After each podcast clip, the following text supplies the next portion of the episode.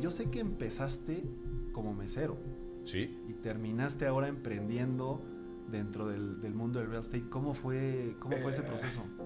Yo empecé siendo mesero en Querétaro. Yo vivía en, yo vivía en Querétaro año y medio. Ok. Me regreso a Ciudad de México a los ¿Solo 18 o con mi hermano. hermano? Este. Y me invita un amigo a trabajar en un restaurante árabe que estaba abriendo. Y igual me quedé, me quedé yo en la caja, eh, sirviendo cafés, este, viendo que todo estuviera bien, etcétera. Y un cuate que iba mucho a ese restaurante a jugar vagamon y a fumar narguile, este, de repente cuando estaba muy tranquilo me sentaba a jugar vagamon con él. Sí, sí trabajaba, o sea, no nada más, no nada más me dedicaba a jugar vagamon. Este, de tanto que iba un día me dijo, oye, güey, si tienes que trabajar conmigo, pues sí, ¿a qué te dedicas? Real estate. Órale, yo estaba en un punto de mi vida en donde la escuela nunca se me dio y no estaba estudiando. Estaba en un año de vamos a ver qué pedo con mi vida. ¿Sí? Este, me invita a trabajar en real estate dijo, pues órale va. Mi nombre es Andrés Torres y tengo que advertirte algo. Estás a punto de escuchar los casos de éxito de los gigantes de la construcción. Líderes de esta industria que tenemos tres características en común. Número uno, muchísima hambre para acceder a más y a mejores proyectos. Número dos, los gigantes nos juntamos con otros gigantes. Y número tres, una visión de ciudades de primer mundo en América Latina. Así que si no tienes una mentalidad lo suficientemente grande, este no es el canal para ti. Pero si tus sueños no tienen límites, te damos la bienvenida a la comunidad número uno de constructores hispanohablantes, los gigantes de la construcción.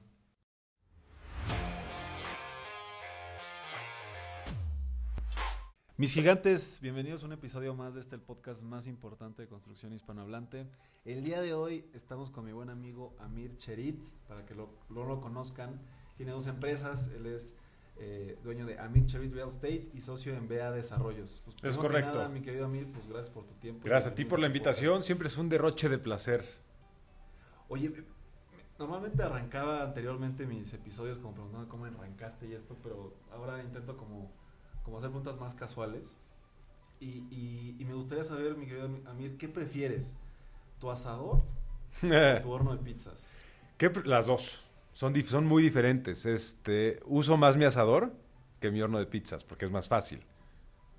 ¿Por qué? ¿Cómo que es más fácil? Es más fácil. El, el horno de pizzas tiene su tiempo de prendido y lo tienes que dejar calentando un rato y el asador lo prendes y te pones a cocinar y luego, luego. O sea, el, el- el horno de no, Qué rara pregunta, pero el horno de pizzas es más como para estar medio día ahí cuidando y la leña y lo prendiste, ya sabes. Ajá. Y el asador es casual, lo voy a prender, en media hora estoy comiendo. 45 minutos. ¿Qué asador tienes? O... El de Costco, normalito, el cuadradito, es el mejor, no, hay, no, no falla. Es que el, que el que me gusta a mí es uno, creo que son Weber, que son redonditos, ¿no? Que Ay, sí. como- es parecido. Es parecido. Chiquito. No, el mío es grandote Ah, el tuyo es grandote. y cuadrado. ¿Y no te gustan de gas? No me gustan de gas. Puro Cero. carbón. No, pues para gas se cocina en la estufa. ¿Y ese lo prendes entre semana o Sí. solo el fin? Entre semana, el fin, cuando tengo tiempo.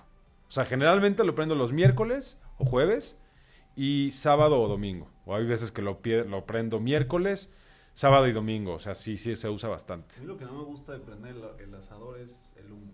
Termina ¿Por qué? humeado y Sí. puta la ropa. Pero es rico, es rico. Yo la verdad nada más lo, lo hago cuando nadie lo quiere hacer. Ya sabes, así que estás en una, una carne asada. Ajá, y todo el mundo se resiste.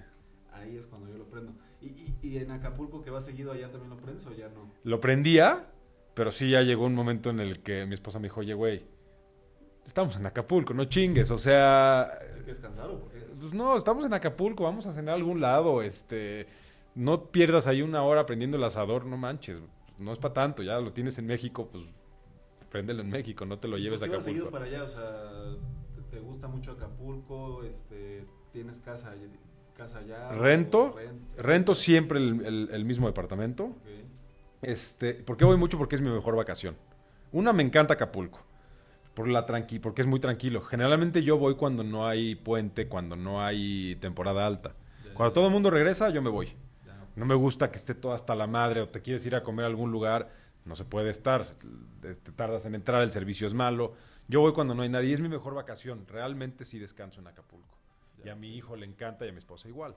Sí vamos, no tan seguido como quisiera, pero iremos unas 5 o 6 veces al año sí te he visto bastante ahí en Sí. tus redes, en Acapulco. ¿Y, y dónde nació este gusto por, por la cocina o qué onda, mi amigo? No sé. Honestamente, no sé.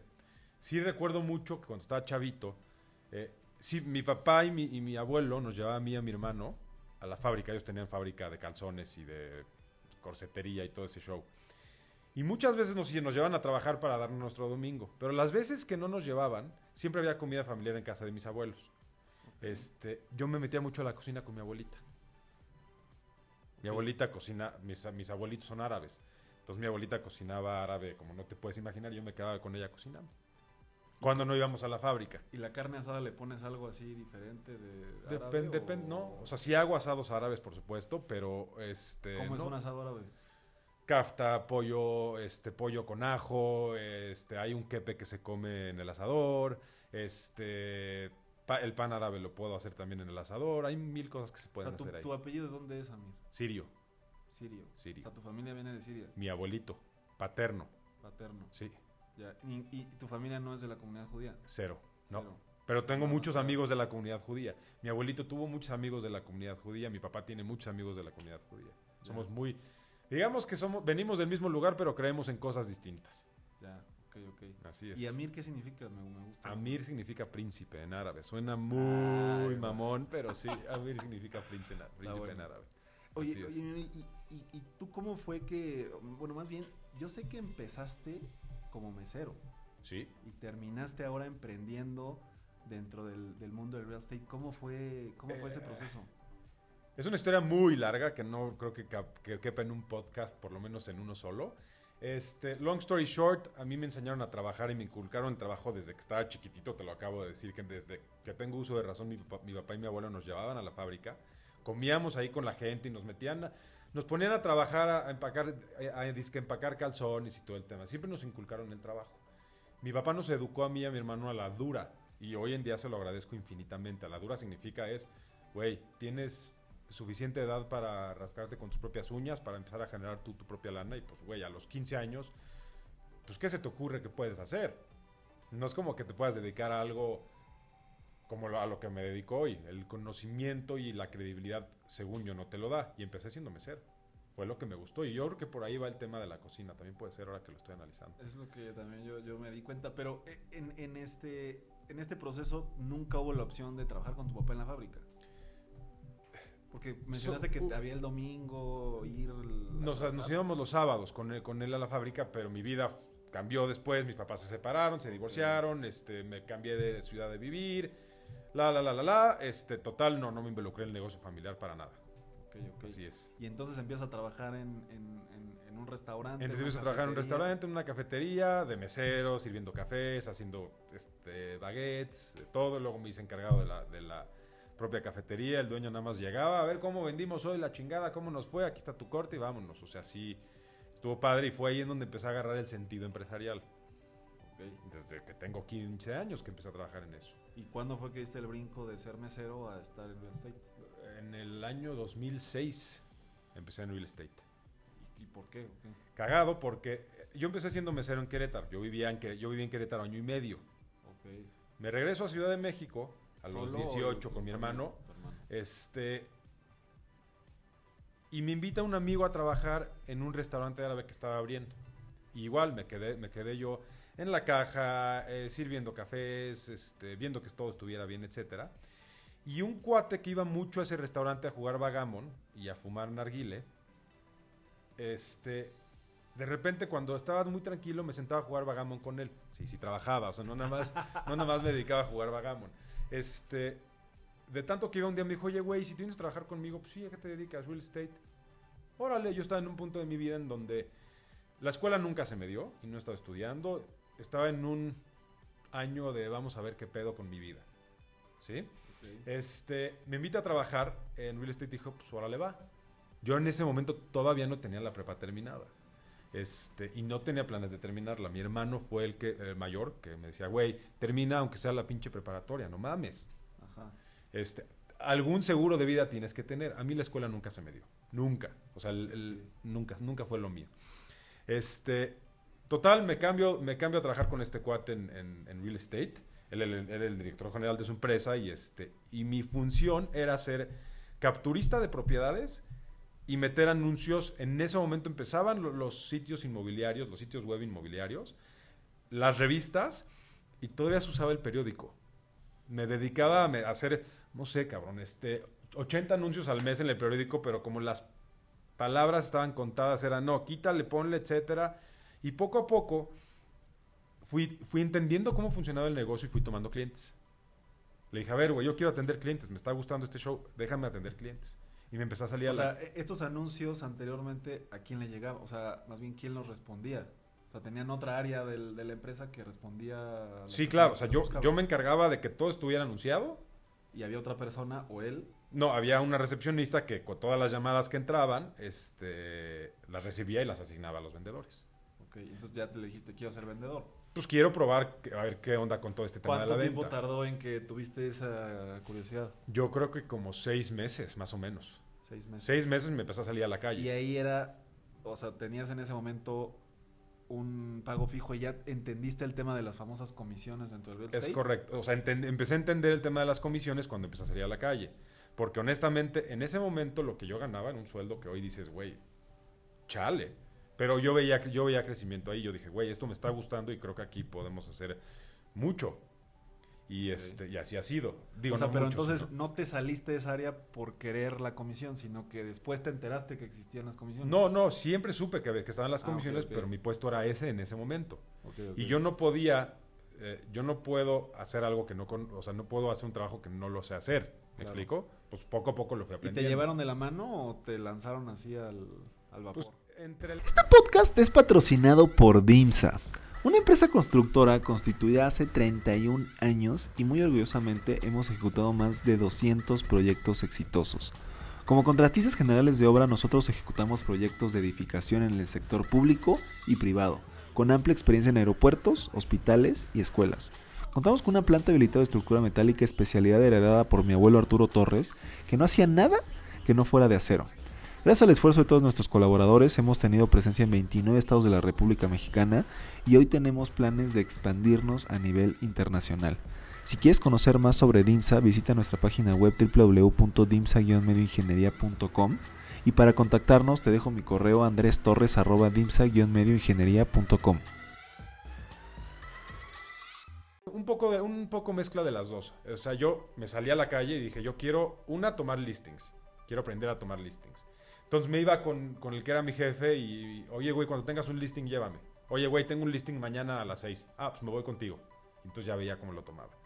Oye, tengo una cita mañana con un cliente, ¿me acompañas? Te acompaño. Oye, tengo otra cita mañana con no sé quién, yo voy contigo. Me, me, me- me dediqué a ser su llavero por convicción propia durante seis meses, hace cuenta. Seis meses, un año, hace cuenta. Ok. Y a partir de ahí empecé yo a salir a la calle. Y me fue muy bien.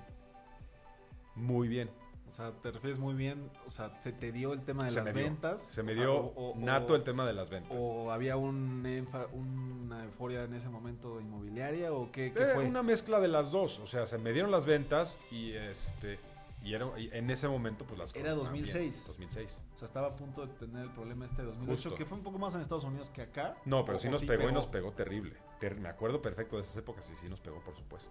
O sea, ¿qué diferencia fue ese 2006-2007 que te fue muy bien al 2008? Los ingresos, naturalmente ves cómo empiezan a bajar los ingresos. Pero vaya, no había interés o había muchas citas, pero nadie tenía lana y no te pagaba. O sea, Incertidumbre, como- más o menos como lo que estamos viviendo hoy en día. Mucha incertidumbre.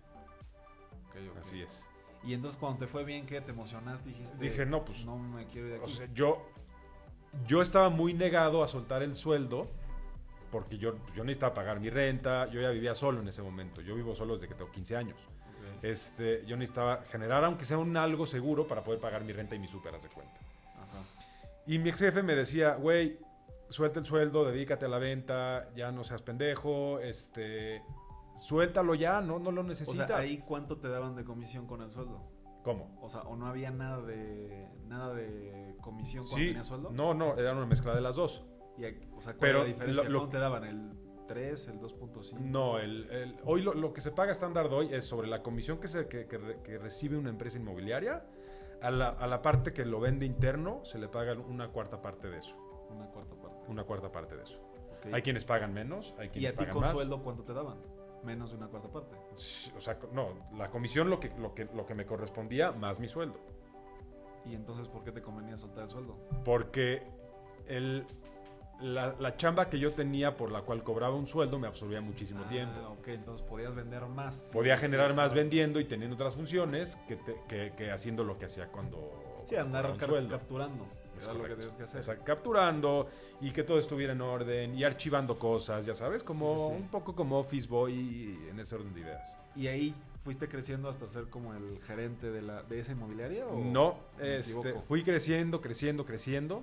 Ahí en el momento en el que me quitan el sueldo fue como a huevo y lo agradezco infinitamente. Si estás viendo esto, ya sé que tuvimos un tema ahí, pero a esta persona lo quiero mucho.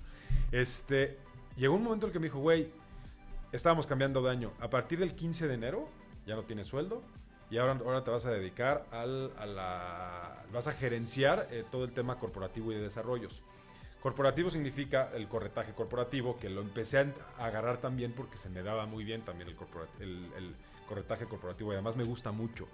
Este, la renta de oficinas, venta de oficinas, de edificios, etc. Eso ya no lo haces. No, ya no lo Lo hago. visto. Ya no lo hago. ¿Por qué? ¿Por, el- por la época de No, ahorita? o- me, me llevó más desarrollos. Abrimos en ese momento, en esa etapa de la, de la vida, abrimos en, en esa empresa el área de desarrollos y el área de corporativo. Yo manejaba las dos. Estábamos abriéndolas y empezábamos desde muy chiquitos. Entonces me daba la vida para poder manejar las dos. En corporativo me fue muy bien y me gustó porque el, el real estate corporativo, no, que ojalá que las señoras no me lo tomen a mal, pero pues tú lo sabes, cuando vas a ver una oficina, ubicación, precio, espacio. Te da igual que si la cortina, que si la barra de granito, te da exacto, no existe, te da igual.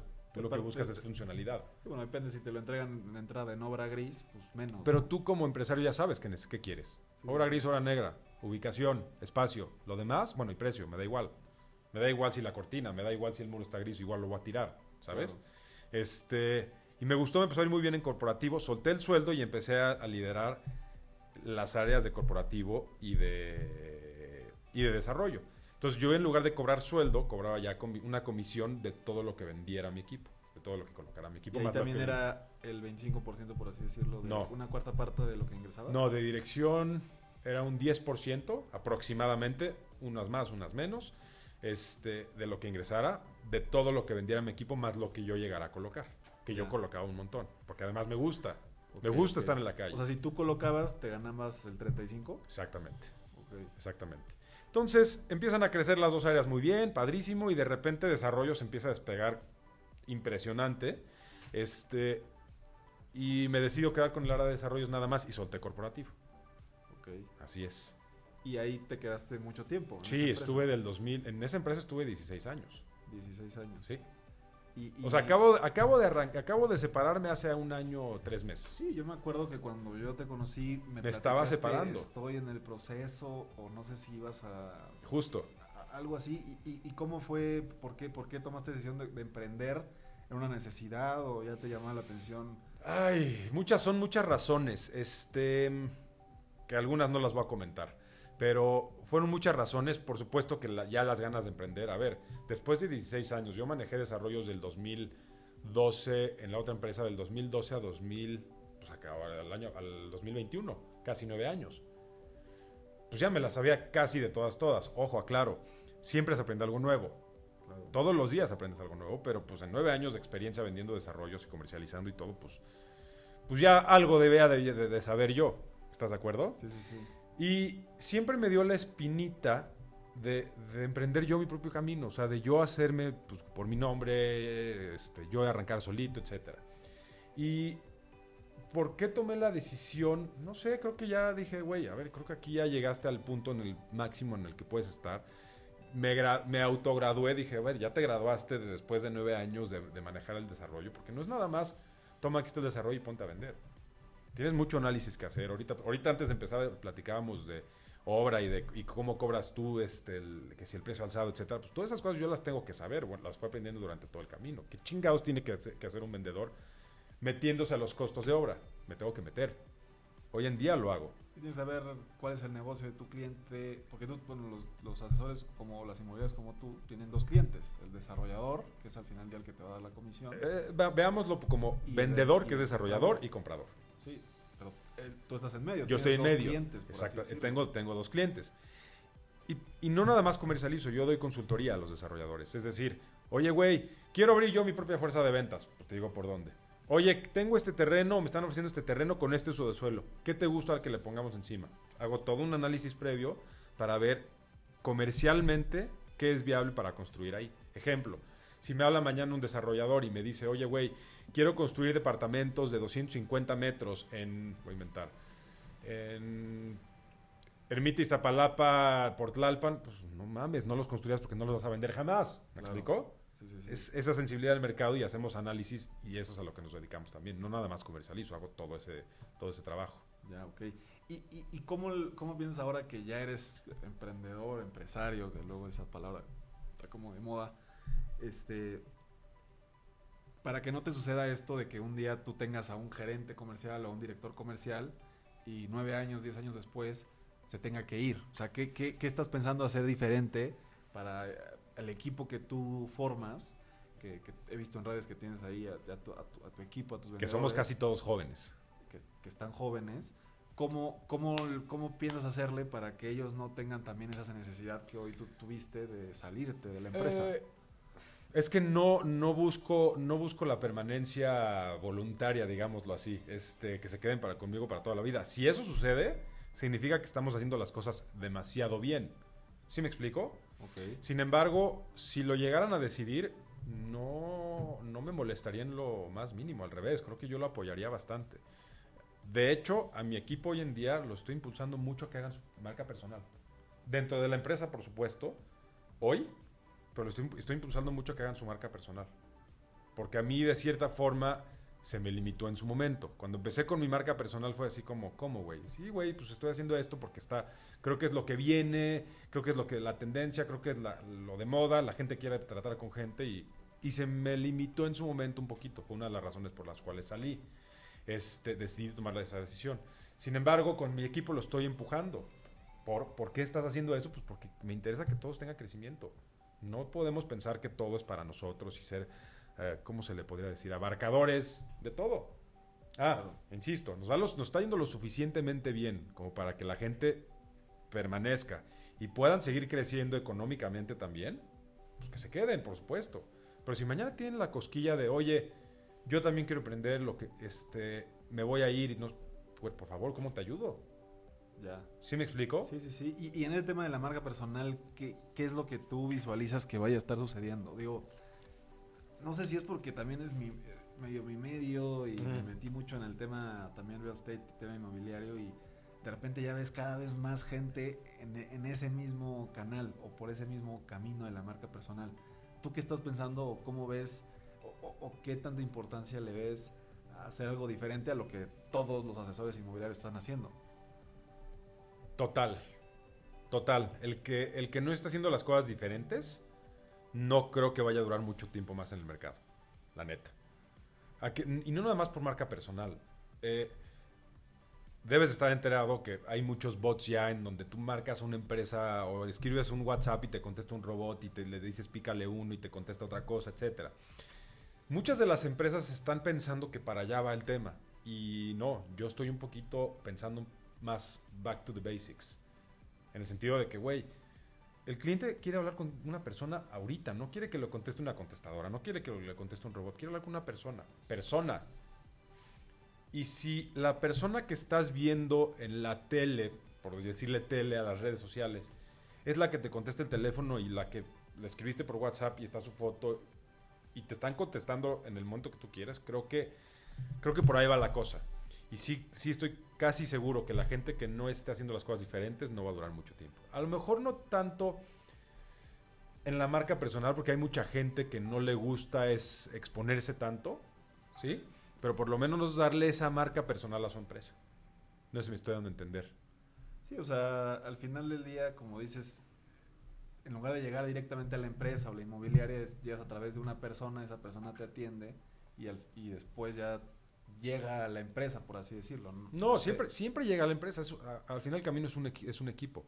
O sea, si mañana te llega un cliente porque lo recibió tu gente de contabilidad o lo recibió tu dibujante, estoy inventando, o lo recibió quien sea, al final el camino llegó a tu empresa.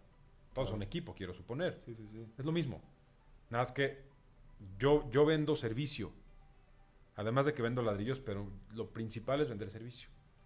Sí, porque tú estás, estás en medio justamente, ¿no? Estoy en medio y si no atiendo bien, pues no tengo ni a quién darle un resultado por un lado ni a quién por el otro. Claro.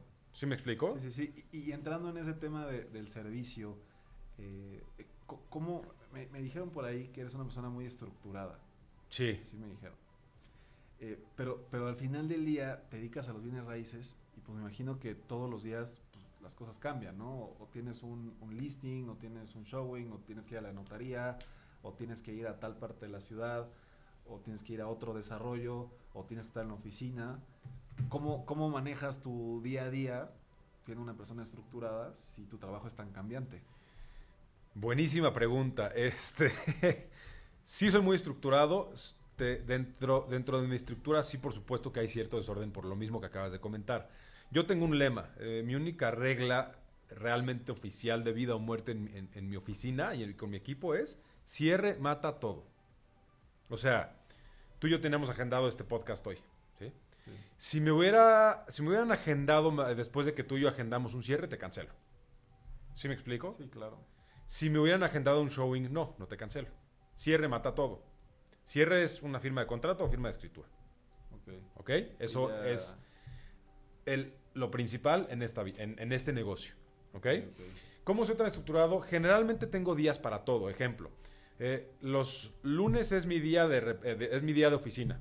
¿Qué hago en el día de oficina? Reci- recibo reportes, reviso reportes, doy seguimiento a ofertas, doy seguimiento con mis coordinadores.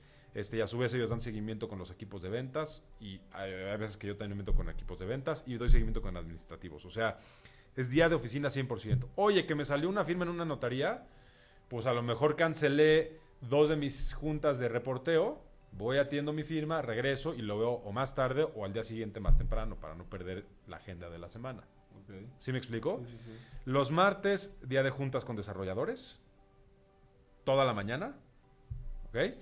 Es en donde presento reportes, cómo vamos, ve- vemos estrategia y algunas son semanales y algunas son quincenales, dependiendo del volumen que tenga ¿Y eso cada solamente es con desarrolladores que tienes como exclusivas o es con... con- Eso, eh, las- las los martes en la mañana son con desarrolladores que te- con, con quien tengo exclusivas. Ok. Martes en la tarde este, hago un poco más de chamba administrativa y generalmente miércoles y jueves ando mucho en la calle. Miércoles y jueves es cuando voy a los desarrollos, este, porque voy a los desarrollos, trato de ir cada 15 días. Oye, ¿a qué vas a ver el desarrollo? Quiero ver el avance de obra. Quiero ver cómo están las casetas de ventas. No es que no confíe en mi gente, nada más necesito ir a ver qué es lo que está sucediendo. Y cosa importante, generalmente cuando voy a los desarrollos siempre me tomo, me paro a tomar un café cerca de donde están algunos de mis desarrollos. Quiero ver qué está pasando en la calle, qué tipo de gente está pasando, qué tanto movimiento hay. Este, manejar mi moto por ahí para ver si encuentro un desarrollo nuevo y a ver qué está ofreciendo, ¿sabes? O sea, si hago mucha chamba en el campo. Este, y miércoles y jueves aprovecho también para atender a desarrolladores nuevos que me estén buscando para darles consultoría, para promover sus desarrollos, para ir a conocer sus desarrollos y generalmente lo hacemos en su oficina, en el desarrollo o en una mesa de un restaurante, que es donde platicamos pues, para dónde vamos, cómo trabajo yo, etcétera. Así Ok, es. ok. Y viernes es el día en donde estoy un poquito más relajado, me da un poco más de tiempo de revisar pagos, cómo va el tema publicitario, o sea, sí me trato de estructurar un poquito así. Y del fin de semana, uno de los dos días sí trabajo. Me voy a citas, este, estructuro mi, mi siguiente semana, etcétera. Así Ya, es como... O sea, hoy en día tú dirías que todavía sigues haciendo tú muchos showings o intentas ya delegarlos o intentas delegarlos casi 100%? me gustaría hacerlos más. No me da la vida, me gustaría hacerlos más porque me gusta mucho. Soy muy feliz este, en showing, soy muy feliz en listings también. En todo soy feliz. Obviamente hay trabajo, eh, y el que diga que no es cierto es un mentiroso, que nos gusta menos que otro. ¿Estás de acuerdo? Claro. A lo mejor a ti te choca ir a la planta a ver las pinches varillas, a lo mejor, te- a, lo mejor a ti te choca eso.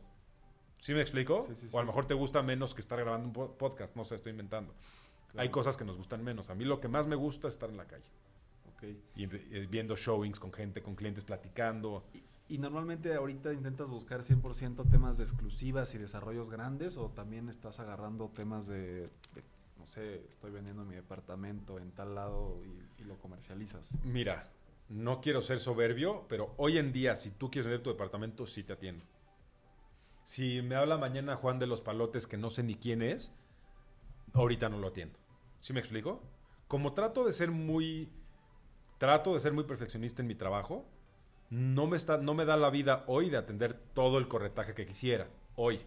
Este, justo este año tenemos como meta ya arrancar bien el, este, y más fuerte el tema del corretaje, porque nos llega mucho, muchísimo.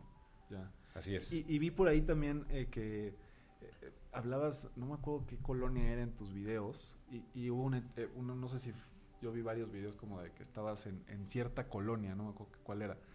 ¿Estás así como de, yo solamente comercializo en esta zona de la ciudad? ¿O si te lanzas a cualquier parte de la Ciudad de México a comercializar? Desarrollos principalmente poniente y centro sur. ¿Ok? Poniente de Polanco para arriba, centro sur, Polanco del Valle, Narvarte. o sea, si alguien te habla y te dice, ven a este desarrollo que está increíble en el, en el sur, ¿no te interesa? Mm, Sí me interesa, pero no hoy. ¿Por qué? Porque no puedo pretender abarcar toda la Ciudad de México todavía. Llevo un año operando solo al final del camino. Afortunadamente nos ha ido muy bien en este, en este pasado año. Yo no, no pensaba este crecimiento, honestamente no pensaba tener el crecimiento que tuve en 2022. No lo veía. Y de repente, a veces sueno muy mamón, pero no lo soy, ya me conoces. Este, salgo de, salgo de donde estaba y como que se empezó a correr la voz y empecé a recibir llamadas. Oye, cabrón, me enteré, entonces quiero que tú me atiendas, échame la mano, no sé qué. Llegó un punto en el que dije, gracias a todos por su confianza, espérenme tantito porque tengo ya estos compromisos. Y si te digo que sí ahorita, te voy a mal atender. Entiendo que tienes una necesidad que tienes que cubrir ahorita de, de- de ventas o de comercialización. Pero si te digo que sí, nomás te voy a quedar mal. Y si la vas a cubrir con alguien más, te recomiendo estos cuates. ¿Sabes? Prefiero no tomarlo a quedarte mal. Y, y es que hay mucha gente que puede pensar, y honestamente yo antes que tuviera que ponerme a- a- en su momento a vender departamentos eh, de, de la familia, pues como que podrías pensar que vender departamentos puede ser muy fácil, ¿no? O sea, es el, el poner el letrero, llegas, se lo enseñas y, y lo, y lo vendes. Pero ya que estás en ese proceso, te das cuenta, o sea, necesitas todo un proceso de publicidad, necesitas un buen de negociaciones, cuántas se te van a caer, cuántos te dicen que sí y al final siempre no. Correcto. O sea, en realidad... O sea, tú te has dado cuenta de eso. Sí, sí, sí, o sea, la complejidad que tienen las ventas inmobiliarias y, y pareciese desde afuera o cuando no estás metido en el tema que es muy fácil, ¿no? Correcto. La gente dice, tenemos, la gente tiene una muy mala percepción de los brokers inmobiliarios. Y ha sido mucha nuestra culpa, la neta, y digo nuestra porque me considero parte del mundo de brokers. Obviamente hay unos mejores que otros, yo estoy en el de los mejores, naturalmente. este, en donde la gente piensa que el broker es el güey o la chava que no supo hacer qué hacer con su vida, el que la, él o la que se divorció y entonces pues tiene dos horas al día y se puede dedicar a esto y pues total vender casas, pues ahí cuando cae una lana, cae buena lana. Y no es así. Hay que meterle mucha estructura, tú lo acabas de decir, hay que meterle mucho conocimiento, hay que meterle trabajo, no es nada más poner una luna y, y venderlo. Inclusive se, se hizo el, como el tabú de que los asesores inmobiliarios eran la, la señora que no tenía nada que hacer en su casa y que entonces alguien le decía, pues vente a vender casas, ¿no? O vente a vender departamentos. Claro, y fíjate que muchas de esas sí hay todavía y hay muchas que son muy Son buenas. Muy buenas, sí, Muy claro, buenas. Pero, pero se hizo como ese tabú de que ese era el perfil del asesor inmobiliario y, ca- o sea, y por eso pensarías o suena como que cualquiera puede ser asesor inmobiliario. Es que cualquiera puede ser asesor inmobiliario, cualquiera, cualquiera puede ser ingeniero. Para ser ingeniero pues tienes que meterte a una carrera y estudiar cuatro años. Sí, sí, ¿Estás sí. de acuerdo? Yo llevo estudiando mientras trabajando 16 años en, en- en ser broker. ¿Sí me explico? Sí, sí, sí. O sea, lle- lle- llevo en esto y empecé desde abajo y eso fue mi carrera. No puedes pretender de un día a otro ponerte a vender inmuebles y sí puse anuncio y ya lo vendí. Puedes tener ese golpe de suerte, por supuesto. Por ahí va a haber una que otra o uno que otro que digas, estás loco, güey, yo puse un anuncio en el 2007 y vendí una propiedad en chinga, ¿sí? ¿Cuántas más, güey? ¿Sí, sí me explico? Claro. O sea, siempre hay ese golpe de suerte. Ahora, no estoy peleado con que las señoras que no tienen nada que hacer o el cuate que no tuvo, no encontró otra vocación en su vida, yo mismo, se pueda dedicar a esto. Simplemente tiene que tener sus metas claras. Pasa mucho con las... Voy a, voy a seguir usando el tema de las señoras de amas de casa, se cuenta, que se quieren dedicar a esto. Son, hay unas muy buenas y las que son muy buenas, ¿sabes por qué es? Porque tienen metas. Punto. Oye, yo quiero agarrar y ganar mi dinero para yo irme a comprar mi bolsa. Yo quiero sentirme lo suficientemente este, útil laboralmente o profesionalmente por- porque puedo. Y las que van nada más a charchear y a pasar el rato y a ver a quién hacen de amigas y a tomar la galleta y el café, esas son a las que no tanto, ¿me explico? Las que se lo toman en serio, aunque trabajen tres horas al día, cuatro, venden y venden muy bien, porque conectan con gente. ¿Sí me explico? Sí, luego eso termina siendo lo, lo más importante. ¿no? Claro. Como esa conexión. Y, y- y, por ejemplo, en, en la Ciudad de México, que es un caos vial, eh, y, y- y que de repente a mí me sorprende que sales a las 12 del día y dices, ¿cómo es posible que a las 12 del día haya tráfico? Si todo el mundo debería estar trabajando. Sí. eh, pero tú, ¿cómo le haces si tienes que andarte moviendo, o que tienes el cierre, o que tienes el showing, o que tienes que ir a ver? O sea, ¿cómo manejas eso? ¿No, no te estresa mucho? ¿O el hack 100% es la moto?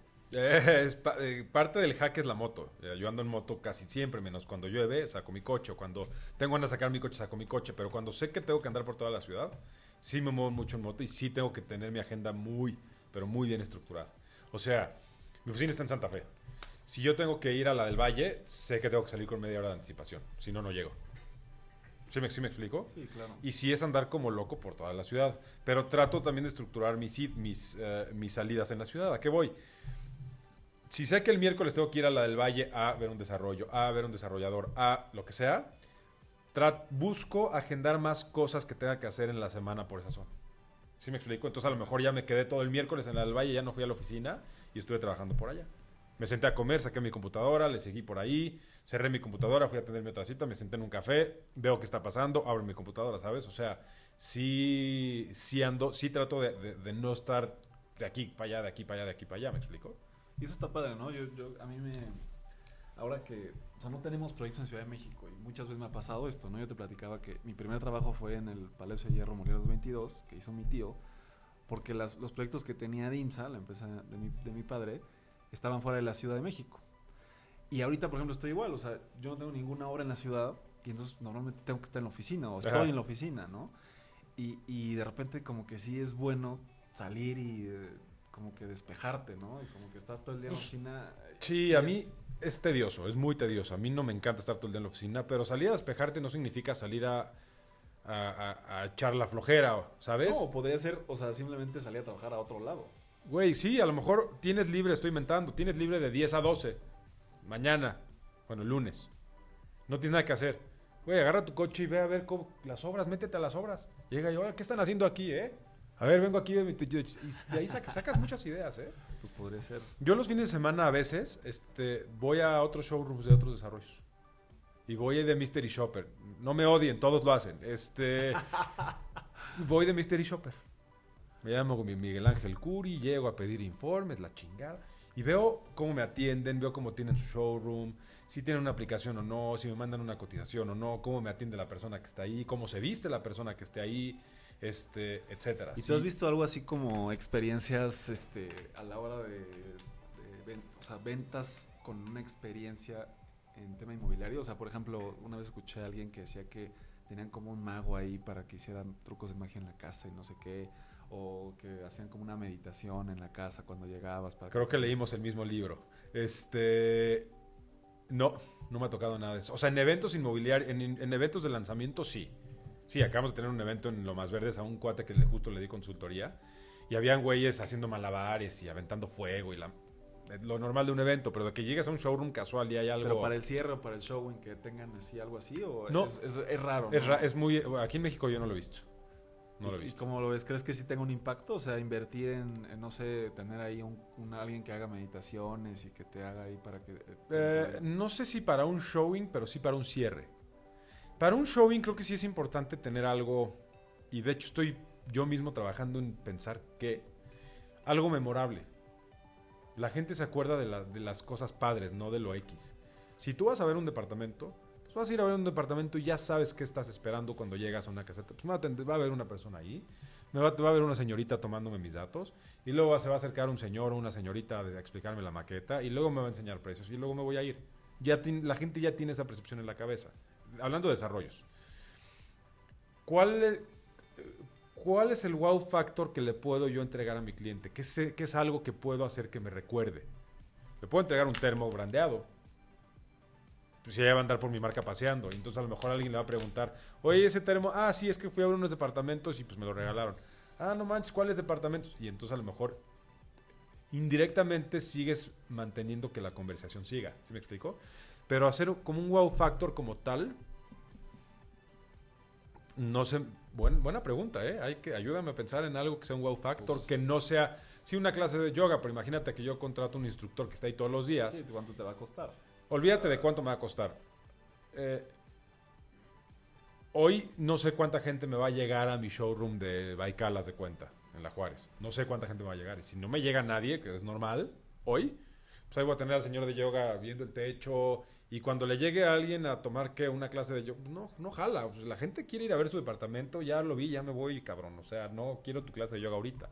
Sin embargo, sí, sí está dentro de mi programa de este año hacer mini eventos en todos mis desarrollos. Fíjate que ahorita justamente que dices eso, estaba pensando, o sea, lo mejor luego la gente si le dices, digo, no decir quién ni nada, que no era como un tema inmobiliario, pero me invitaron como a un, a un tema de inversión, ¿no? Ven a un evento para, para inversión y dices, no quiero invertir ahorita, no quiero, o sea, invierte en mi empresa, no voy a invertir en la empresa de alguien más. No voy a ir, ¿no? Pero a lo mejor si te dijeran, oye, ven a una clase de yoga, alguien, ¿no? A- a- alguna, alguna cosa en, en cierto lugar, pues a lo mejor sí te interesaría ir, ¿me explico? ah, no, claro, claro. Y parte de nuestra estrategia de este año es justo lo que te decía ahorita. Voy a hacer eventos en todos mis desarrollos durante todo el año. Eventos, no voy a hacer eventos gigantes y ni voy a traer a Mijares todavía, este, ni a ese nivel. Pero sí quiero justo eso. Oye, en mi desarrollo X en Bosque Real, que se presta mucho para hacer yoga al aire libre, en lo que quieras, pues a lo mejor hago una clase con no sé cuál profesor o profesora de yoga que súper con- reconocida, ¿no? Sea, hago- lanzo una campaña en donde, oigan todos este, mis clientes o posibles leads, va a venir a dar una clase Lupita, como te se llame, que es extraordinaria en yoga, y únicamente limitada a 50 personas que tienen que hacer esto, haz de cuenta. Y es una clase completamente gratuita. Sí, podrías ver, ¿sabes qué? A lo mejor si te sigue el del yoga y después para otro tipo de perfil, a lo mejor un- un- una cata de vino, el otro día un, Justo. unos cuates, no, no sé si era para ventas inmobiliarias, pero me dijeron que fue una cata de whisky. Sí. O sea, podrías como que meterle eso, a lo mejor cobrar, hasta cobrarlo, no sé.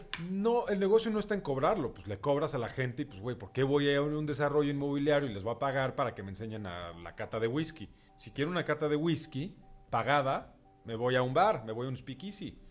¿Me explico? Pues no sé, digo, po- podría, a lo mejor en el- al principio puede hacerlo gratis y después si es que está tan chingona la clase que pues vengan y tal. Puede, puede ser más adelante, pero sí, ese tipo de cosas sí jalan y ahí sí generas un top of mind con todos tus clientes. ¿A qué voy? Imagínate, de hecho voy a hacer una cata de vino, te voy a invitar. Este, una cata de vino con galería, con un galerista muy cabrón, en un desarrollo que lo amerita. Son departamentos que empiezan en 32 millones de pesos. Empiezan en, en- empiezan en eso en obra negra. En obra negra. En obra negra. Este, vamos a hacer eso, una ga- galería con cata de vino y vamos a invitar gente afín a la galería, que, la gente que generalmente invierte en arte, pues es gente que puede comprar este tipo de departamentos.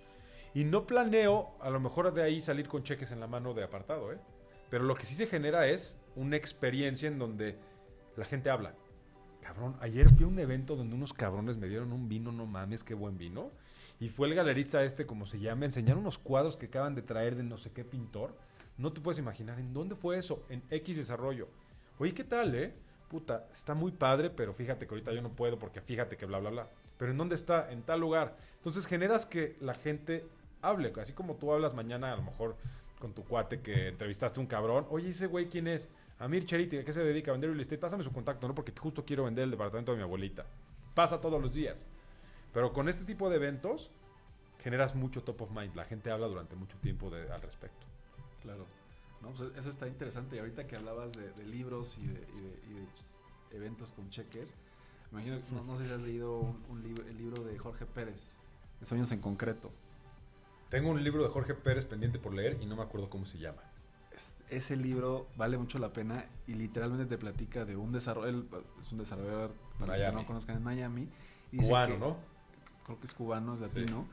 eh, y, y él platica en, en el libro de un evento que hace en un desarrollo, que era un evento de prelanzamiento. O sea, el, el- la preventa en realidad empezaba una semana después, creo. Y hizo un evento de tipo Friends and Family. Y, y dice que ponían en las pantallas, cada que vendían 10 departamentos, cómo iba subiendo el precio. Ajá. Y entonces había como unos salones en los que entrabas a ver las maquetas y ahí tenías que apartar y dejar el cheque. Sí, sí. Y entonces te dice que terminó el día y vendió todo el edificio. Sí, lo Como creo. estaba anunciado la preventa una semana después, tuvo que no vender un departamento Ajá. para poder o- realmente ofrecer la preventa una semana después y solo fuera un departamento. Eso está cañón. En un evento Sí. que mm, digo, creo que sí hay artistas, etcétera, pero dices, wow, ¿no? O sea, imag- imagínate ese, ese nivel de complejidad de ahí la, eh, la tabla y conforme vayan apartando se va Se moviendo va- el precio sí, sí, y, sí, y- y correcto. da ese hype y estás en un evento y estás tomando vino. O sea, sí hay como un tema importante que no sé qué tanto se está aplicando ese tipo de cosas en México. Antes sí sucedía en México. O sea, de que a lo mejor no un sold out en un evento, pero de que sí, de que sí colocabas un porcentaje importante en los eventos de lanzamiento, cañón. Hoy ya no tanto. Hoy, insisto, la gente está muy escéptica, la gente tiene un poco de miedo, la gente está un poquito desconfiada, la gente está como con lana en la bolsa, pero esperando a ver qué pasa. Y en unos 3, 4 meses que otra vez veamos que no pasó nada, ahí es cuando la gente va a estar saliendo al mercado a buscar qué compra. ¿Sí me explico? Sí, sí, sí. O sea, ahorita tú, tú ves que la gente entonces no está invirtiendo. O sea, el apetito es eh, ver, saber y cuando venga Es una oportunidad o... Hay varios tipos de compradores. Principalmente tienes el comprador que necesita un- una casa o un departamento para vivirlo y el que lo compra como inversión. ¿Tú en qué porcentaje dirías que vendes? Hoy, hoy en día, 75%, 80% para vivir. Cuando sea, antes era casi half and half. O sea, la inversión es- lo que es lo que ha bajado. Muchísimo. La, gente, que, no. co- que compraba muchos departamentos para tenerlos ahí para rentarlos, cada vez es más escasa. Cada vez es más escasa. ¿Y por qué si, si de repente ya invirtieron y, y generaron sus rentas, no le está dando los suficientes rendimientos? ¿La gente ha Es- dejado de pagar rentas o qué Es sabes una, eso? es una mezcla de todo. No, la gente. De hecho, el, el tema. Estaba platicando con mis amigos de Morada, uno que es una PropTech de rentas, de, de garantías de rentas. Y la gente. Su porcentaje de default es mínimo. La gente paga sus rentas. Simplemente es un tema. Es un tema financiero 100%. 100%. Creo yo que es un error que la gente lo vea así. Me están llamando. Y no voy a contestar. Este. Es un error que, que, que lo vean únicamente por el, por el porcentaje de retorno que te da sobre tu dinero. Creo que están dejando de ver la plusvalía que aún vas, va a tener la Ciudad de México, sobre todo la Ciudad de México, que va a seguir plusvalizando a fuerzas. Están dejando de ver esa, esa parte y están dejando de ver el forjar patrimonio. Es bien importante el forjar patrimonio. Las riquezas, las, gran- las más grandes riquezas que se han generado en el mundo es por patrimonio inmobiliario. ¿sí? Entonces, no porque no te dé el rendimiento, porque fíjate que CETES te da más que un departamento real. Hoy en día metes tu lana en CETES y te da más que un departamento en renta. Sí, Sí, claro. en renta tradicional, ojo. En rentas short stay, en los departamentos que se aprestan para ello, el porcentaje te sube al doble. O los famosos co-livings también están de moda. O los, famosos- o los famosos ¿Tú co-living te metes mucho a comercializar rentas o tú estás muy enfocado en tema de ventas? Depende, si te llamas Andrés Torres, sí. Si viene mañana Juan González, no tanto. Y en así como dices que un 75% son que van a vivir y 25, o sea, ¿cuántos porcent de, de tus de tus transacciones qué porcentaje son rentas y qué porcentaje serían ventas? 90% ventas, 10% rentas, si es que. Y, y eso por, por, por qué, o sea, no Porque no, tengo tanto inventario de renta, de departamentos en renta. Mi inventario principalmente es venta. Y no te sucede mucho que ya que vendes te dicen, "Oye, ayúdame a rentarlo." Sí, me sucedía mucho antes, pero ya últimamente casi no, porque la gente ya no está comprando para inversión. Ya. Salvo en un desarrollo que tengo, no, voy a no me voy a echar el comercial, pero en un desarrollo que tengo por Nuevo Pues Polanco. aviéntatelos. Este, fíjate, dos departamentos que me compraron para inversión, me los dieron a la renta. Dije, órale, va, los tomo. Güey, me duraron una semana en el mercado. Se rentaron en- de volada. De voladísima se rentaron en ese desarrollo. Entonces yo le digo al público, a la publicidad que hago, güeyes, se me están rentando en cinco minutos los departamentos. Es que el rendimiento, sí, güey, pero estás forjando patrimonio. Sí, eso es, un tema de una de- de algo que te va a dar una renta segura y que aparte tienes una Ay, garantía. tienes ahí. dinero, en lugar de tenerlo en el banco, ahí que sí te genera, pero no importa, lo tienes en un ladrillo. Ahí lo tienes, ahí está tangible, lo puedes tocar, cabrón. Tocas tus paredes, tus ladrillos. Nada más que la gente está muy con, está muy de moda hacer la cuenta de cuánto me deja anual y la chingada. Antes la gente no hacía tantas, tantas pinches cuentas, ¿eh? No, real. ¿Y tú también te has metido, tenido que meter más al tema de presentar números así de, de inversiones? Lo hago todos los días con O sea, desarrolladores. antes, antes mucho menos que ahora. No, siempre. Desde que, desde que atiendo desarrollos, siempre. ya. A ver, yo me siento que un desarrollador cuando me quiere eh, eh, que, que quiere que le comercialice un desarrollo, ¿cuánto quieres vender? ¿Cómo cuánto quieres vender? ¿Cuál es tu factura total? No, pues voy a inventar. Hay muchos que como que sacan de onda, puta, ¿cómo le voy a decir a este güey cuántos millones quiero vender? No, pero no importa. Ejemplo, no sé, 850 millones de pesos necesito vender. Ok, perfecto. ¿Cómo los quieres? ¿Cómo, cómo los quieres? ¿Cómo quieres tu dinero? Ah, ok, pues fíjate que necesito prevender así, eh, formas de pago así y así sucesivamente. Entonces vas haciendo cuentas también para hacer tus este, listas de precios, tus márgenes de descuento, etcétera. Pero no sé por qué te estoy diciendo esto. Eh, Yo tampoco, pero ahí me surgió una duda. ¿Cómo, ¿Tú qué tanto te especializas en, en preventas o, eh, o más en venta Las ya dos. de...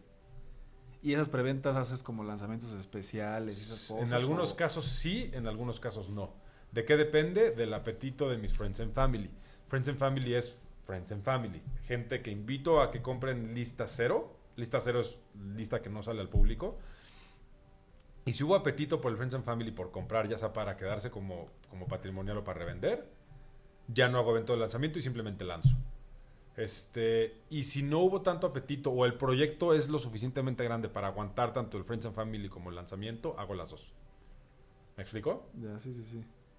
Pues es, es que me imagino que sí es bien diferente justamente la gente que quiere una preventa a la gente que quiere ya el, de- el- el terminado, ¿no? O sea, normalmente las preventas sí son más inversionistas o también ves mucha preventa de gente que va a vivir ahí. De las dos. Pero ¿Sí? ¿Sí? de las dos, pero sí van más inversionistas.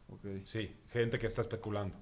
O sea, esa- ese tema también de comprar una preventa para alguien que quiere vivirlo, ¿lo, lo recomiendas? Porque, por ejemplo, es Claro. normalmente gente que quiere, o sea, sale, voy a, voy a, voy a hacer una preventa y me lo entregan en año y medio y te- tienes que estar pagando, etcétera. Y si se retrasa, o sea, Todo si se se retrasa la entrega, Todos se atrasan. Todos. Tú no me vas a dejar mentir. no, pues... Todos se atrasan, aunque su programa de obra venga perfecto. Aunque el flujo de, au- aunque el flujo de capital venga perfecto. Aunque todo esté perfecto, todos siempre se atrasan. Todos los que yo he comercializado generalmente vienen bien con su programa de obra, vienen bien con el flujo. Por alguna u otra razón se retrasan. Entonces, eh, eh, regresando a tu pregunta, a la gente que quiera comprar para vivir en preventa, es un es una super idea. La gente tendría que estar más consciente de hacerlo más. ¿Por qué? Vamos a suponer que tú no tienes hoy una casa en donde vivir y que tú rentas, ¿no? Este, y te, se te presenta una preventa en donde vas a estar pagando tu enganche durante 24 meses. ¿Sí? Entonces tienes 23 años, te está empezando a ir bien en la chamba, recibes buen dinero al mes, te alcanza para pagar esa mensualidad de tu enganche y tu renta. En lugar de comprarte un Mercedes último año, último, último, ¿cómo se dice? Último modelo, un BMW, sí, todos tenemos ese sueño. Pero en lugar de hacer esas pendejadas, perdón, esas vienen después, este, güey, métele a un departamento enganche y vas pagando tu enganche sin que, y no te vas, no lo vas ni a sentir. No te vas ni, ni a enterar de que lo fuiste pagando el enganche. Ya al, al plazo de dos meses, de 24 meses, perdón, pues ya tienes un ahorro de X dinero, que es el enganche, que dices, ah, mira, sí pude, sí lo pude ahorrar. Entonces, por supuesto que es una gran herramienta para la que la gente se empiece a hacer de patrimonio. Yo así compré mi primer O sea, ¿recomiendas más una preventa o un crédito hipotecario? Son cosas diferentes. Pero al final es lo mismo. O sea, bueno, no- son muy diferentes, pero una es todavía no me lo van a entregar y el otra es también lo vas a ir pagando, pero ya, ya lo tienes Es que tangible, lo puedes no están mañana. peleadas una con la otra. La preventa te voy pagando mi enganche. Y cuando me vas a entregar, puedo tomar un crédito hipotecario para liquidarte el departamento. ¿Sí me explico? Sería complementar la Es, es complementario. Así es. Ah, oye, durante esto- este lapso te fui pagando mi enganche y tengo lana en la bolsa para liquidarte, te lo liquido. Porque tengo por ahí un, un amigo, Pago Carvajal, no sé ubicas de llave MX. Ajá, ajá. Muy fuertes ellos. Sí, sí, sí, es, es- es buen amigo mío. Y, y, y él me decía una vez, yo a la gente que llega y me dice, no tengo para el enganche, le digo, no compres un departamento. Porque si no, si no has hecho el, el hábito del ahorro y no tienes para pagar el enganche, pues ¿qué te dice que vas a poder pagar y liquidar el, el- crédito hipotecario? Yo creo que se está equivocando porque el, el que la gente le vaya pagando su enganche mes a mes, eso es ahorrar. Oye, hoy quiero, hoy quiero ahorrar, pues lo voy a meter contigo en lugar de meterlo al, al banco que tú quieras. Y tú no quieres decir mi dinero, pues bueno, adiós, que te vaya muy bien, me voy con quien sí me quiera ayudar a ahorrar mi dinero. ¿Sí me explico? Sí, o sea, puede ser una forma de, ver- de verlo, pero creo que tienes razón, es esa cultura de ahorro y que de repente te comprometas a un pago y no tengas ya esa cultura, pues podrías, podría, podría ser complicado. No sé tú si tengas datos o sepas si mucha gente deja de pagar sus créditos o no, pero bueno, a lo mejor lo dejamos Fíjate, por- no, mm, está interesante este tema. Este, la gente sabe sus riesgos. Cuando tú firmas un contrato de compraventa, de, de una preventa, ahí dice claramente, si no me pagas la si me dejas de pagar tus mensualidades, te penalizo. Si no, si no me pagas a tiempo, tienes intereses moratorios. Si al momento de liquidar no me puedes pagar, te cobro una pena convencional. Son riesgos muy altos que yo creo que la gente no es tan tonta como para dejar perder su dinero. Y hacen hasta lo imposible, si se quedan sin chamba o lo que sea porque a la gente le puede ir mal normal, hacen hasta lo que sea por no perder su lana. Se lo, se lo revenden al primo, al tío, al hermano. Me dicen a mí, güey, échame la mano, revéndemelo y cóbrame una pena, ok, pero no tan grande. Es una forma de ahorro de hoy que si no le das facilidad a tu cliente a que ahorre contigo, se va a ir con el que sí. Es normal que la gente quiere pagando su enganche. Tú empiezas hoy. Esta se cuenta, es una renta, renta a 17 años, ¿sí? Que, que empiezas a pagar desde el día 1. ¿A qué voy? Vamos a inventar que te entrega, que tardan 24 meses y empiezas a pagar tu enganche. Ya te entregaron, ya pasaron dos años. Te entregaron el departamento y ahora te, te acreditaste por otros 15 años. Pues empiezas a pagar tu hipoteca en lugar de pagar tu renta. Pues sí. Mientras te estás haciendo de un inmueble. Bueno, sí te estás haciendo de un inmueble. Entonces, el que no, el que no ahorró lo suficiente para tener un enganche no es mi cliente. Híjole, cabrón. Hoy ahorrar de la forma de antes, ¿cómo le hago para ahorrar? Hacerme de un inmueble, eh, pagar mi coche, pagar mi renta. Está más difícil. Por- eh, Hace poquitito, estos días, escuché una frase que no sé qué opinas, que, que dice como, no compres algo que no podrías comprar dos veces. No compres algo que no puedes comprar dos veces. Coincido, mi abuelito también decía eso. O sea, por Este- ejemplo, o sea, sale, me voy a comprometer a- al enganche, pues tendría yo, ten- por, por eso yo digo, sale, sí, a lo mejor te conviene la preventa, eso no digo que no, pero que si yo lo tuviera que pagar el, el, el, el- el enganche, pues haber yo hecho mi hábito de, de ahorrarlo y sí tenerlo en la bolsa. Pero insisto, no está pelada una cosa con la otra. Si vamos a inventar que tengo que pagar eh, 30 mil pesos al mes de renta hoy, y tengo que pagar 30 mil pesos de, de- de mi, de mi mensualidad del enganche de lo que estoy comprando, ¿ok? Déjate, quédate, eso quédate con eso en la cabeza. Voy a sacar mi crédito. El banco me va a decir, güey, tu pago es 3 a 1. ¿Sí? O sea, si tengo que pagar 30 mil pesos al mes de mi hipoteca, tengo que por lo menos ganar mm, más o menos 90 mil pesos mensuales. ¿Ok? 3 a 1. Güey, es lo que, lo que te estoy diciendo es que estoy ganando tres veces más al mes de lo que me cuesta mi hipoteca. Que va más o menos en ese sentido. ¿Sí me explicó? Más o menos. Pues sí, pero digo, para llegar a ganar 100 mil pesos al mes, justamente pues tendrías que haber hecho un, un ahorro, ¿me explico? Tendrías Sí, que... claro. Y para llegar a ganar 100 mil pesos al mes es porque tuviste una trayectoria que te ha llevado a cierto Puede ser, nivel. Es una supuesto. persona de cierto nivel. Claro. Pero hay gente que tiene gastos y hay gente que tiene otras formas de ahorrar su dinero. Pues sí. ¿Sí me explico? Creo que Y- eso, eso es un buen tema de discusión. Es un buen ahí. tema de discusión y por último, eh, tienes que tener el doble para comprar algo, o sea, dos veces comprarlo, que y los créditos entonces no sirven para ganar dinero tampoco. No, justamente, porque hazte cuenta, si, si es, es justamente lo que sucede con un crédito puente, por ejemplo, ¿no? Que tú agarras con cierto capital y pides dinero para triplicar ese capital. ¿no? Claro. Pero imagínate arrancar un desarrollo y si no te sueltan el crédito puente o si no se vende ya no te conviene tener crédito puente y entonces te vas a ir para más largo. en- Tendrías que tener dinero en la cuenta. Por eso este hype que se ha hecho un poquito de no, pues hay que ser desarrollador inmobiliario el curso de desarrollo inmobiliario. Dices, oye, bueno, está bien, pero primero tienes que tener un, un cierto nivel de capital o, o- o le- o saber levantar muy bien capital para no tener que después ir a no lo con, un, con, un, con un banco. Claro, pero eh, yo te puedo asegurar, no asegurar, estoy casi seguro que los desarrolladores grandototes que hacen ese tipo de cosas no tienen en su cuenta de banco, ya, ya por, por decirlo así, la cantidad que le están pidiendo al, al banco de- para el crédito puente. No la tienen, ni entre ellos y sus socios, No, pero a lo mejor tienen propiedades que las puede, que con, con las que justamente lo pueden. pero este, no duplicarlo. Sabe. ¿Sí me explico? O sea, sí, sí, sí. Creo que es un tema importante de discusión. Hay que, hay, que, hay que traernos un día a tu amigo Paco, que además me gustaría conocerlo, de verdad. Este, y platicamos del tema con mucho gusto. No, sí, es un tipazo. Órale. Este, y bueno, mi querido Amir, para, para ir cerrando, ¿qué sigue para mí, Charit? Te- Empezaste como mesero, brincaste al tema de real estate, emprendiste tu inmobiliaria. ¿Qué sigue? ¿Qué sigue? Sí, sigue seguir aprendiendo, sin duda, todos los días seguir aprendiendo. Sigue seguir creciendo. Sigue eh, explorar, explorar más allá de la Ciudad de México, que ya estamos empezando. Tenemos un par de desarrollos, en, uno en Cancún y otro, otro en Tulum. Vienen otros dos en Tulum, yo a lo mejor otro en Cancún.